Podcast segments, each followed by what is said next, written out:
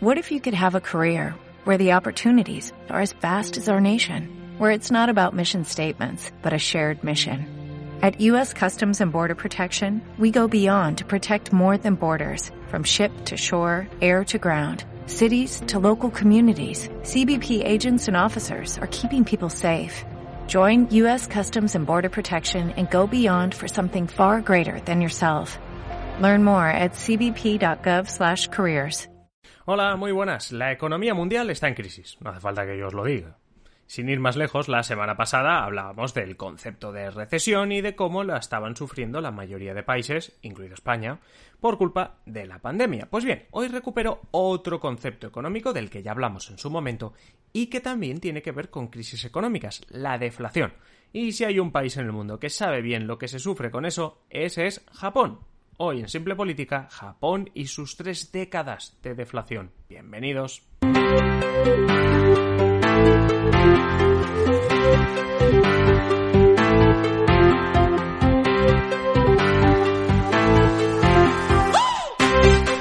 Os habla Adrián Caballero y esto es Simple Política, el podcast que trata de simplificar y traducir todos esos conceptos, estrategias y temas que están presentes cada día en los medios y que nos gustaría entender mejor.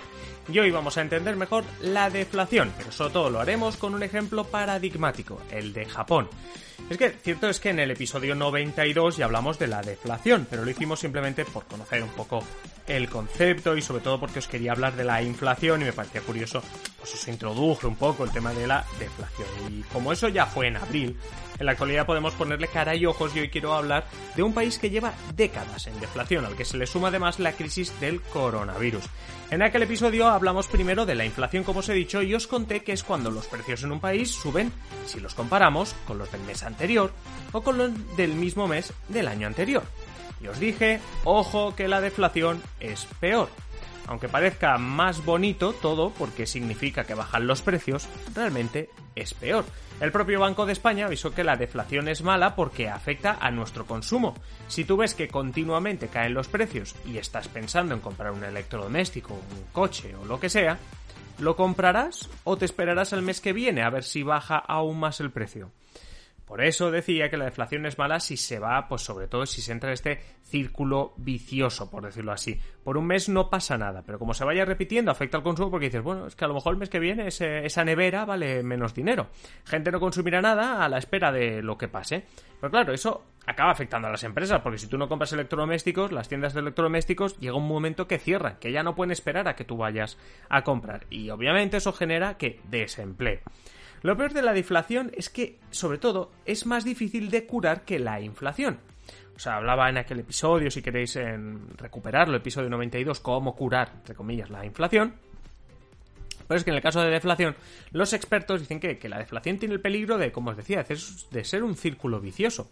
Bajan los precios, la gente no compra, las tiendas cierran, la gente va al paro, así que la gente no tiene dinero y entonces no compra, siguen bajando los precios y círculo vicioso. Uno de los casos, como digo, de deflación más famoso es el que vive Japón desde los años 90, porque desde los años 90 hasta ahora han visto caer un 25% el nivel de precio, y no es poca cosa, un 25% en estos 30 años. ¿Cómo es eso posible cuando normalmente los precios siempre suben, ¿no? Siempre hablamos de, bueno, pues el precio hace 30 años no al mismo que ahora, etcétera, ¿no? Pues, ¿cómo es eso posible? Pues hablamos de Japón, que desde el final de la Segunda Guerra Mundial tenía una misión importante, por decirlo así, recuperar al país del desastre de esa guerra y convertirse en una economía fuerte. Y lo consiguió prácticamente en dos décadas, sobre todo apostando por la industria y exportando lo que hacía todo aquello que producía esa industria hacia el resto del mundo. Recibían, como por decirlo así, muchos ingresos, muchas compras desde fuera. Tras una pequeña crisis en los años 90, Japón siguió creciendo, esta vez gracias a lo que se llama demanda interna, es decir, no vendes tanto al extranjero, no dependes tanto de las exportaciones, sino de que tus ciudadanos, tus propios ciudadanos, compren.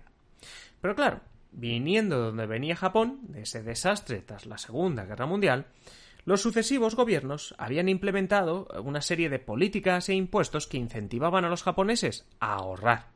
Por un lado, eso fue positivo porque las cuentas corrientes, por decirlo así, de los ciudadanos se llenaban de dinero y estaban más preparadas para afrontar una posible crisis. El problema es que en ese momento la economía de Japón, os lo he dicho, dependía de la demanda interna. Si los japoneses ahorran más y consumen menos, ¿qué les pasa a las empresas? que empiezan a no ganar tanto dinero porque dependían de los japoneses que compraban. La economía en general se acabó resintiendo. Pero la economía japonesa aún no le había llegado ni siquiera el remate final que ahora os cuento.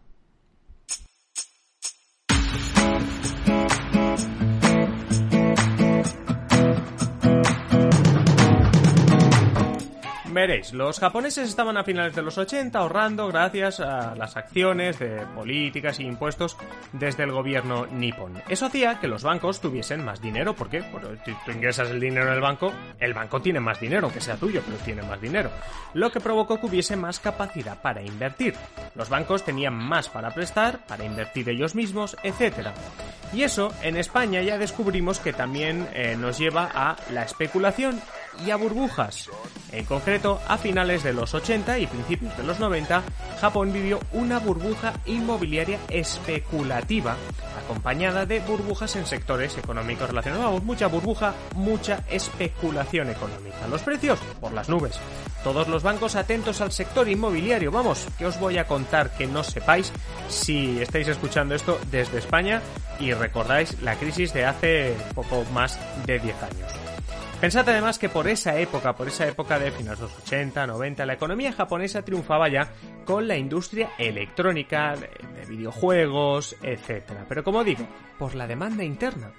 Es decir, claro que exportaba Japón y claro que exporta Japón y claro que exporta coches Japón, pero la economía, cuando decimos depende de, es que hablamos de de dónde gana más dinero. Y en este caso hablamos de la demanda interna. Vamos, que eh, al final esa, esa dependencia que, que había de, de, toda esa industria y sobre todo la burbuja, la especulación, pues obviamente no tiene un buen final. La burbuja esta que se creó peta nada más estrenarse la década de los 90 en Japón y los precios se desploman. ¿Por qué? Porque está calle, porque cuando hay una burbuja lo que la burbuja es literalmente lo que te está diciendo es que suben demasiado los precios. Cuando peta la burbuja, se desploman los precios. Digo lo de desplomarse los precios porque, claro, ese ya es el inicio de la deflación. Por eso hablo de los precios. Porque si se desploman los precios, tenemos deflación, precios más bajos en comparación con el año anterior, es deflación. Pero claro, a todo esto, súmale gran cantidad de compañías que se declaran insolventes. ¿Por qué? Por la crisis que se ha provocado y si no es directamente por la crisis provocada por la burbuja, es por el desplome de precios. Eso supone que sube el paro y sobre todo que la gente está pues, sin incentivos a invertir o a comprar. A ver, pensadlo. Hablamos de una generación de japoneses a la que le han enseñado a ahorrar al máximo, a no tomar riesgos a nivel económico y que ahora, además, ven que el contexto de crisis es bastante negativo a nivel económico. Si tú ves toda esa crisis, como la actual en España y en medio mundo, pues no piensas ni en hacer grandes compas, ni en hacer grandes inversiones, a que no, es que no, no, no te entra en la cabeza eso. Bueno, pues eso ocurría en Japón en los años 90. La deflación continuó debido a la caída también de bancos que se habían hecho con muchísima parte de esa inversión, de esa burbuja inmobiliaria que se habría quedado en Japón. Los japoneses empiezan a entender la deflación. Los precios bajan, por tanto mi poder adquisitivo, lo que puedo hacer con la misma cantidad de dinero, sube. Es decir, con la misma cantidad de dinero puedo comprar más cosas. Si tengo dinero y lo guardo en el colchón para gastarlo en un año, podré comprarme más cosas que si me las compro hoy. Eso es lo que entendieron los japoneses de la deflación. Vamos, que nadie tenía ningún incentivo a reactivar la economía. ¿Por qué? Porque yo prefiero guardarme el dinero si sé que esto va a seguir adelante y el año que viene, por decirlo así, el año que viene, por hacerlo simple, que el año que viene ese dinero que yo he guardado en el colchón tiene más valor. Es que por su parte, el gobierno japonés, pues tampoco os penséis que, que lo tenía fácil. Ya os he dicho que salir de una deflación es más difícil que de una inflación. La principal idea del gobierno nipón era, vale, con dinero público reactivamos la economía. El consumo que no hacen los ciudadanos lo haremos nosotros. Así las empresas se recuperan y se activa un ciclo de crecimiento. ¿Tiene lógica? El dinero que hace falta meter en, en la economía, en vez de meterla a la ciudadanía consumiendo, lo mete el gobierno y se reactiva.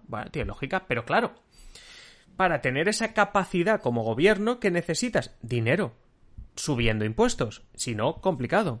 Pero si subes impuestos, complicas aún más la situación de tus ciudadanos, porque lo están pasando mal, hay más paro, la economía no tira y encima tú les vas a subir impuestos. Bueno, pues este ciclo vicioso, por decirlo así, se ha ido complicando en Japón, porque a medida que parecían salir a flote, pues llegaron primero las consecuencias de la crisis global de 2008. Y en 2016, unos años más tarde, empiezan a presentar cierto crecimiento, pequeño, pero cierto crecimiento, inflación muy baja, pero inflación, es decir, ya no estamos en deflación, y ahora va y llega la pandemia. El primer ministro japonés Shinzo Abe anunció en abril a sus ciudadanos que se avecina la peor crisis económica del país desde la Segunda Guerra Mundial.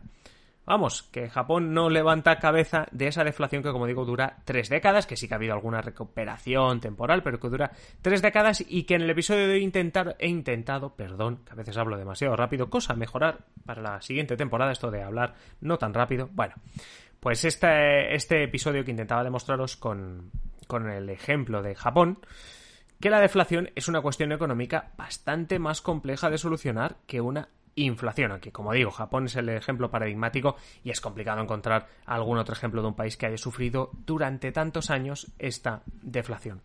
Nada más por mi parte hoy, yo ya me despido, ya sabéis, como siempre podéis pedirme los temas que queráis en adriancaballero.net barra contactar. Muchísimas gracias a todos por vuestro apoyo, por vuestras suscripciones, por, por estar ahí, por escuchar. Nada, si eres de los que me está escuchando y no estás suscrito, pues ya sabes, suscríbete, porque siempre vas a tener un episodio de lunes a viernes, ahora acaba la temporada, pero en septiembre volvemos y vas a tener episodios todos los días de Simple Política. Nos escuchamos ya precisamente en el siguiente episodio. Un saludo y que tengáis feliz día.